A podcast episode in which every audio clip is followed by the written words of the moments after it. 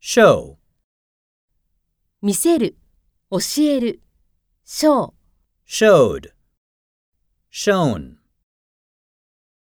Could you show me the way to the station?